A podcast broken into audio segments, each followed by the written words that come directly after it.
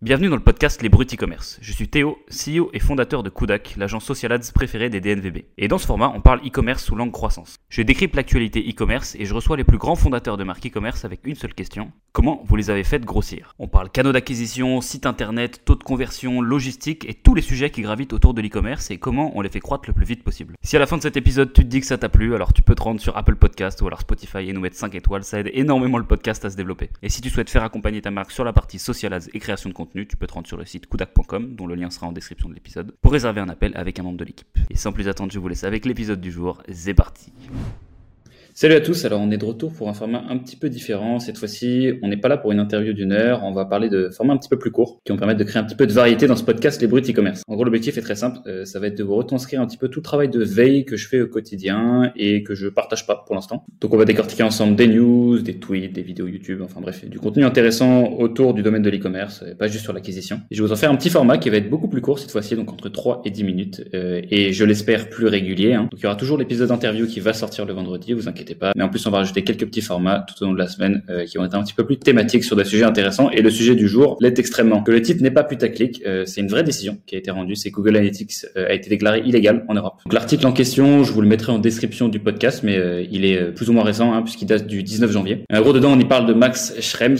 c'est un avocat qui avait déjà, du coup, un peu fait ses preuves en faisant condamner Facebook pour des violations de vie privée dans le passé. Et bien, en fait, il a réussi, il y a pas longtemps, à faire condamner Google à propos de Google Analytics, qui fait partie d'une association qui s'appelle NOYB, donc ça veut dire none of your business. En gros, l'objectif il est assez simple, c'est de protéger la vie privée des utilisateurs et donc euh, de rendre la vie des Gafa infernale. Alors pour bien comprendre un peu de quoi il est question d'abord, c'est important d'avoir du contexte euh, sur notamment ce qu'est le Privacy Shield, puisqu'on en parle beaucoup dans cet article-là. Alors le Privacy Shield déjà, qu'est-ce que c'est? C'était une décision qui avait été prise en 2016 euh, par la Commission européenne suite à l'invalidation d'un truc qui s'appelait Safe Harbor. bon, on va pas en parler ici. En gros, ça permettait le transfert de données entre l'Union européenne et les opérateurs américains, mais uniquement les opérateurs qui, je cite, adhéraient à ces principes de protection des données sans autre formalité. Et donc en gros, qu'est-ce qui est important ici, c'est qu'en fait en 2020, la Cour de justice européenne l'avait invalidé. Donc ça empêchait en fait très simplement les datas qui étaient récoltées en Europe d'être acheminées vers les US parce que en fait ça rendait les datas vulnérables à la surveillance de masse, et qui sera en fait une violation très simple de notre très cher et bien aimé RGPD. Donc depuis 2020, ce Privacy Shield a été euh, invalidé. Euh, sauf que dans la pratique, en vrai, il n'a pas trop été respecté par les GAFA. Donc euh, tout ça est important. Pourquoi? Parce que c'est un petit peu la même logique qui a eu lieu pour Google et Google Analytics. Donc l'article nous parle en fait d'une décision qui été rendue par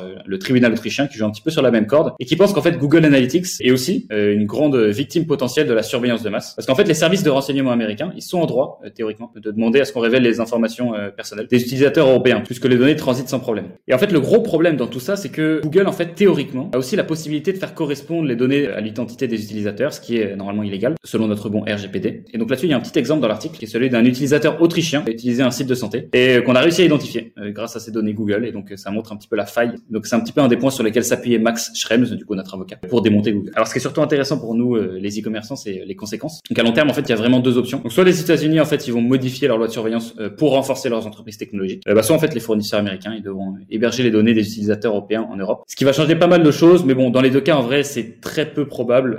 encore une fois, c'est que mon avis, ça n'engage que moi, que Google Analytics soit en pratique interdit. Mais ça risque juste, en fait, de foutre des petits bâtons dans les roues des GAFA. Donc ça va être intéressant de suivre cette histoire, d'autant plus qu'il y a eu une décision qui a été prise, mais on attend encore une déclaration claire qui devrait tomber début 2022 sur le caractère illégal ou non fait, de l'utilisation de Google Analytics en Europe et sur les conséquences concrètes que ça va avoir en fait, quelles vont être en pratique les choses qui vont être mises en place. Voilà, donc je vous mets le lien de l'article parce que bah, écoutez, si ça se passe comme ce qui est annoncé dans cet article, ça risque d'être un petit cataclysme pour le marketing digital. Donc, à suivre et à checker sur euh, ce premier quarter euh, de 2022 parce qu'on devrait avoir du nouveau. Et donc c'est tout pour cette nouvelle. Euh, J'espère que ça vous a plu. Je vous donne rendez-vous bah, dans une prochaine astuce ou prochaine nouvelle, un truc qui me sera venu en tête et que j'aurais trouvé intéressant de vous partager. Je vous embrasse.